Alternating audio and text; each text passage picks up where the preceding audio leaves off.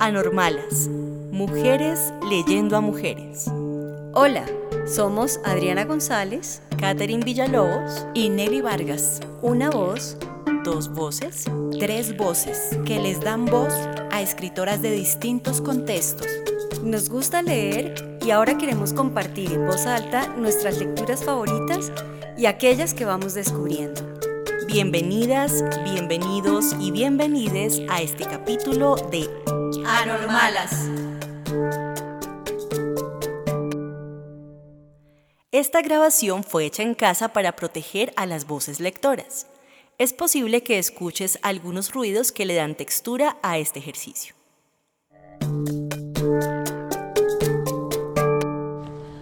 Continuamos el ciclo de cartas con Emma Reyes, artista, pintora y escritora colombiana.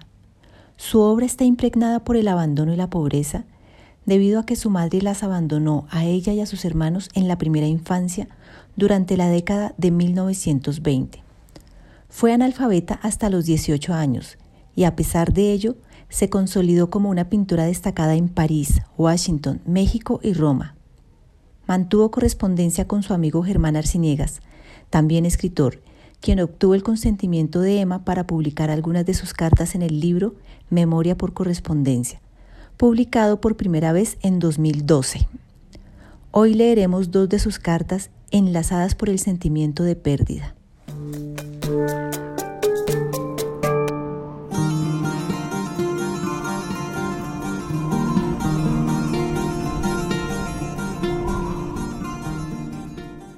Carta número 2.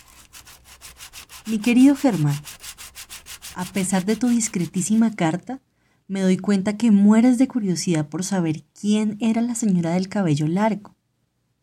La verdad es que los recuerdos son borrosos y, si a través de los años he logrado una cierta unidad de impresiones, ha sido ayudada por mi hermana, que siendo dos años mayor recuerda un poco más. La señora del cabello largo se llamaba María. Era una joven alta y delgada. Nunca nos habló de su familia ni de su vida. Nuestras relaciones con ella se limitaban a seguir sus órdenes sin protestar ni preguntar por qué era dura y muy severa. La única persona que nos visitaba era la señora Secundina, que tenía una tienda en Santa Bárbara. Era su única amiga y mucho más vieja que ella. Apenas llegaba Secundina, nos mandaban a jugar a la calle con la orden de no regresar hasta que ella no nos llamara. Nunca supimos de qué hablaban. Hacía muy poco que habíamos hecho el entierro del general Rebollo. Yo tenía todavía el mismo vestido sucio de barro. Dormíamos siempre vestidas. Ella solo se quitaba la falda larga negra y se soltaba el cabello. Una mañana nos despertó muy temprano. Todavía era negro como la noche. Nos mandó a los tres a desocupar la mica y a traer de regreso el balde y la jarra llenos de agua. Cuando regresamos, prendió el reverbero y puso la olla grande llena de agua. Mientras se calentaba el agua, ella cambió las sábanas de la cama y limpió los cuatro muebles que teníamos. Desvístanse que los voy a bañar. Era la primera vez que nos bañaba al tiempo. Los tres desnudos nos paramos alrededor del platón. Nos enjabonó muy rápidamente y luego, uno a uno nos enjuagó, ayudándose con una totuma. El piso de la pieza quedó empantanado y lleno de jabón. Antes de vestirnos nos puso a secar el piso. Nos vistió con los vestidos del domingo y nos hizo sentar a todos tres en el borde de la cama con la orden de no movernos. Entre tanto, ella se vestía también con el vestido de los domingos. Se peinó con gran cuidado. Pidió a Elena que le tuviera el espejo y al piojo que tuviera la vela y se ponía furiosa cada vez que alguno de los dos se movía. Cuando terminó, mandó al piojo a que mirara en la fábrica qué hora era. Ese día no nos dio desayuno, estaba nerviosa, daba vueltas en la pieza como una bestia en jaula. Ya estaba claro y no abrió la puerta como era su costumbre. Seguíamos iluminándonos con la vela. De pronto dieron tres golpes suaves en la puerta. Ella se echó la bendición y se precipitó para abrir. En ese momento apareció un señor muy alto y delgado que no estaba vestido como los del barrio. Era como los que veíamos retratados en los periódicos que encontrábamos en el basurero. Tenía sobre todo sombrero y paraguas todo oscuro, tal vez negro. Se pasó la mano por los ojos como por habituarse a la luz de la vela. Entró como escurriéndose por la puerta. Le dio un beso en la mejilla. Nosotros nos reímos los tres al mismo tiempo. Era la primera vez que un señor entraba en nuestra pieza. La señora María cerró de nuevo la puerta con llave. Tomó la botella con la vela y se aproximó a la cama donde seguíamos sentados y como paralizados. Él la siguió con una cara muy seria. Ella acercó la vela a la cara del piojo y le dijo, Este es Eduardo, el tuyo. Él le dio una palmadita en la mejilla. Luego le mostró a Elena y luego a mí no hubo comentarios, se produjo un silencio profundo. El señor se desabotonó el sobre todo y el saco, y con la punta de los dedos sacó unas monedas del bolsillo del chaleco. Le dio tres a Eduardo y una a cada una de nosotras. Den las gracias, dijo la señora María. Y ahora vayan a jugar afuera, pero quédense junto a la puerta y si ven venir la vecina, digan que yo estoy durmiendo. Cuando salimos, sentimos que cerraba la puerta con llave. El señor estuvo mucho tiempo. Finalmente se abrió la puerta. La señora María sacó la cabeza y se aseguró que no había gente que estuviera mirando. Se volteó y le dijo, Ya, ya. El señor salió de nuevo, escurriéndose como había entrado. Pasó junto a nosotros sin mirarnos, como si nunca nos hubiera visto. Lo vimos alejarse a grandes zancadas y frotándose contra la pared como si tuviera miedo de ser visto. Cuando entramos a la pieza, la señora María estaba llorando. Se puso a desocupar el armario y a separar todo lo que era de Eduardo. Sacó una caja de cartón de debajo de la cama y empacó cuidadosamente todo lo que había separado. Elena y Emma, pónganse los vestidos viejos. Eduardo no porque se va conmigo. Como seguía llorando, nosotros también nos pusimos a llorar. Cuando Elena me estaba desvistiendo, vimos sobre la mesa un paquete de billetes y me dio miedo. Sentí que algo iba a pasar. Nosotros solo teníamos monedas. En esta casa nunca habíamos visto billetes. Ella no decía ni una palabra. Sacó la caja de la mantilla y se la envolvió bien ceñida la cabeza. Por la primera vez vi que se parecía a la Virgen de la iglesia. No se muevan, voy donde la vecina. Volvió con la vecina que era la mamá del cojo. Le mostró dónde estaban los platos y las velas tomó la caja de cartón con la ropa del piojo, se paró frente a nosotras y nos dijo que se iba por varios días, pero que la vecina vendría para hacernos la comida y que, como no había nadie para cuidarnos, nos dejarían cerradas con llave. Pórtense bien, pórtense bien, nos repitió dos veces. Empujó al piojo contra la puerta, le puso una boina de marinero en la cabeza y le ordenó salir. El piojo nos miró con los ojos grandes, abiertos, y le cayeron las lágrimas. Fueron muchos los días que duramos encerradas en esa pieza. Ya no teníamos noción ni de los días ni de las noches. La vacinilla ya estaba llena de nuestros excrementos y empezamos a emplear el platón. La vecina venía una sola vez al día y nos dejaba una grande olla de mazamorra. No se la coman todo el tiempo porque yo no vengo sino hasta mañana y apaguen la vela apenas coman. Llorábamos y gritábamos tanto que los vecinos venían contra la puerta a consolarnos. Por horas mirábamos por entre la chapa y las rendijas para ver si ella venía. Finalmente llegó un día que estábamos dormidas en el piso, contra la puerta, y fue la primera vez que las dos nos tiramos en su cuello abrazándola y besándola de felicidad. Ella se puso a llorar y con dulzura nos retiró los brazos de su cuello y guardando nuestras dos manos en las suyas nos dijo, El piojo no vuelve más.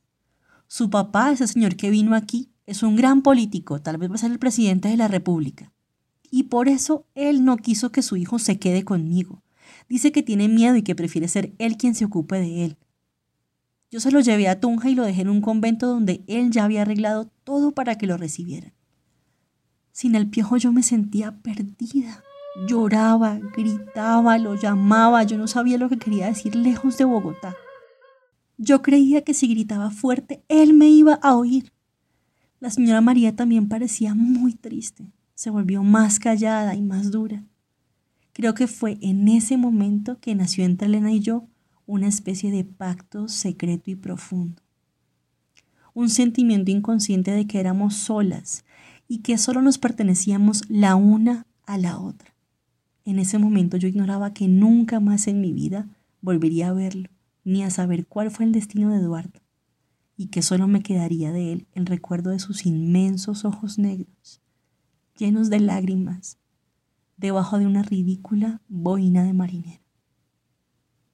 Emma Reyes, París, mayo 9 de 1969.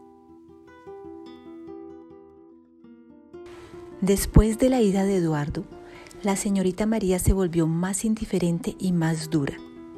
Consiguió trabajo como administradora en la agencia de chocolates de Guateque y la vida cambió para todos, algo similar a la felicidad. Luego, la señorita María tuvo otro niño, que permaneció desde siempre en el cuarto de los trastos, porque no quería que los vecinos lo vieran o lo sintieran llorar. En el pueblo, una semana de fiestas fue interrumpida por la estampida de los toros y un incendio. Carta número 8. Mi querido Germán, después de las fiestas y el incendio todo volvió a su ritmo normal. Solo una cosa nueva se produjo en nuestra vida, y es que la señorita María tomó la costumbre de pegarnos. Y como cuando le pegaba a la una, la otra también lloraba, decidió que no importaba cuál había cometido la falta, ella nos pegaba a las dos. Un día llegó a la casa de muy mal genio. El niño estaba llorando porque era la hora de su tetero y ella decidió darle ese día un baño. Cuando estaba todo desnudo, lo alzó muy alto y mirándolo a la cara le dijo, este desgraciado se empieza a parecer a Eduardo. Entonces Elena le dijo que hubiera sido mejor guardar a Eduardo que mandar a hacer otro nuevo. Ella no había terminado la frase y ya la señorita la estaba reventando a bofetadas. Antes de que terminara con ella, yo corrí a esconderme en el horno, el único sitio donde ella no podía entrar. Al día siguiente no fue a la agencia y estuvo todo el día encerrada en la pieza. Betsabe le subió el almuerzo y dijo que no quería comer.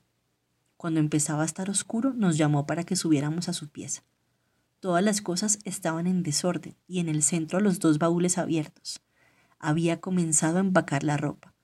Nos anunció que volveríamos a Bogotá. Nos acusó de ser la causa de todas sus desgracias. Sin ustedes mi vida sería otra. Nunca hubiera venido a este pueblo miserable. Yo podría estar muy lejos y tener todo en la vida, pero con ustedes siempre entre los pies. Estoy atada como un animal. Eso, eso es, atada como una vaca, pero eso sí, les aseguro que esa situación no puede durar más tiempo. Yo les juro, y se acordarán de mis palabras, que la primera oportunidad que se me presente las voy a regalar a alguien, no me importa quién. Y ahora lárguense de aquí, que yo no las vea más, porque las voy a reventar a palos. Nos tomamos de la mano y bajamos la escalera. Fuimos derecho a la pieza del niño, nos sentamos junto al canasto y nos pusimos a llorar. El niño nos miraba con los ojos grandes, abiertos, y como si hubiera sentido lo profundo de nuestro dolor. Las lágrimas le empezaron a caer a chorros sin dar ni un grito. Solo hacía pucheritos con la boca y sus ojos eran de una tristeza profunda. Los preparativos del viaje duraron varios días. Como ella no iba a la agencia, estaba siempre en casa y por un sí o por un no nos gritaba o nos daba fuete. Fueron días muy largos y muy tristes. La víspera del viaje llegó Toribio con los caballos y tres indios más. Todos durmieron en el solar aquella noche, cantaron y tocaron tiple. Toribio me quería mucho y me trajo de regalo un canastico lleno de ciruelas. Esa noche dormimos todos en una sola pieza sobre las esteras y el niño siempre en su canasto. Cuando me despertaron todavía estaba oscuro. Betsabe ya tenía listo el desayuno y la señora María estaba bañando al niño, cosa que no hacía casi nunca, pues la única que le limpiaba la cara y la caca era yo. Elena ayudó a vestirme mientras Betsabe ponía en un canasto los cuatro chiros que representaban la ropa del niño. Mientras yo tomaba mi agua de panela con una mogolla, ellas dos envolvieron al niño en una grande cobija y lo ligaron con una especie de banda blanca. Betsabe bajó para hacerse las trenzas y buscar el pañolón. La señorita María, que estaba muy nerviosa, empezó a gritarla para que se apurara porque íbamos a llegar tarde. Betsabe alzó al niño y el canastico con su ropa. Me tomó de la mano y salimos casi corriendo. Cuando salíamos, los caballos estaban relinchando y sentí que Toribio estaba cantando en el solar. Betsabe me dijo en el camino que íbamos al río. Estaba tan oscuro que yo no veía el camino y había tanto viento como el día del incendio. Cuando llegamos al puente, que yo conocía muy bien, en cambio de bajar al pozo donde íbamos siempre a lavar la ropa, ella siguió derecho y luego cruzamos por un pequeño camino que bordeaba el río y que tenía árboles grandes. Al fondo de ese camino vimos una grande casa blanca que no era de paja sino con el techo de tejas. Betsabe me dijo de esperarla junto a un árbol torcido que caía sobre el río. La seguí con los ojos. Vi que caminaba como en la punta de los pies, ligero, ligero, como si quisiera volar. Se acercó a la grande puerta y puso primero el canasto y luego el niño bien arrimado contra la puerta. Y cuando empezó a cubrirle la cabecita con la cobija me di cuenta que habíamos ido para abandonarlo. Quise gritar y no pude. Las piernas me temblaban, como un resorte salta en dirección de la puerta. Betsabe me alcanzó a agarrar de una pierna. Yo me tiré al suelo y empecé a dar golpes con la cabeza contra la tierra. Sentía que me ahogaba. Betsabe se esforzaba por alzarme, pero yo me agarraba a las plantas y me contorsionaba como una lombriz. Casi al oído me suplicaba levantarme, no hacer ruido y correr antes de que alguien se despertara. Yo seguía amarrada a las plantas y con la cara pegada a la tierra. Creo que en ese momento aprendí de un solo golpe lo que es la injusticia y que un niño de cuatro años pueda ya sentir el deseo de no querer vivir más y ambicionar ser devorado por las entrañas de la tierra. Ese día quedará sin duda como el más cruel de mi existencia. No lloraba porque las lágrimas no hubieran bastado. No gritaba porque mi sentimiento de revuelta era más fuerte que mi voz. Betsabe, arrollada junto a mí, me suplicaba de levantarme. El niño empezó a llorar, yo sentí que su llanto salía del fondo de la tierra. Levanté la cabeza y vi que Betsabe tenía la cara bañada en lágrimas. Perdí toda resistencia. Le tendí una mano y ella me levantó en sus brazos. Empezó a correr como loca. Yo sentía que me apretaba fuerte, fuerte contra ella. Y sus lágrimas me caían por detrás de la oreja y deslizaban por mi cuello, casi sin respiración. Solo se detuvo cuando llegamos al puente. De resto no me acuerdo.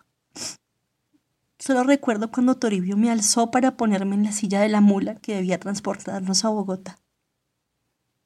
Elena me cuenta que me quedé tres días sin poder hablar. La señorita María tenía miedo de que hubiera quedado muda. El viaje de regreso se pasó como a la ida, solo que Betsabe venía con nosotras y en cambio de burro nos llevaron en una mula que caminaba muy rápido. No recuerdo los detalles porque seguramente no me importaba más la vida.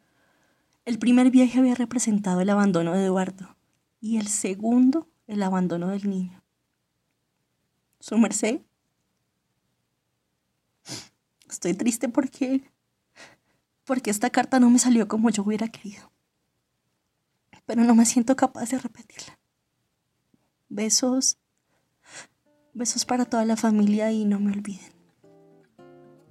Emma. París, octubre del 69. ¿Te gustó la lectura de estas cartas? ¿Qué le escribirías a Emma, la niña que perdió a sus dos hermanos? Envíanos un mensaje o una nota de voz a través de nuestros perfiles en Instagram y Twitter. Anormales, mujeres leyendo a mujeres. Encuentra o escucha este capítulo en Spotify, Apple Podcast y en el blog Anormalas Colectiva. Anormalas, mujeres leyendo a mujeres. Un podcast con sabor de boca que se te queda en la mente y en el corazón.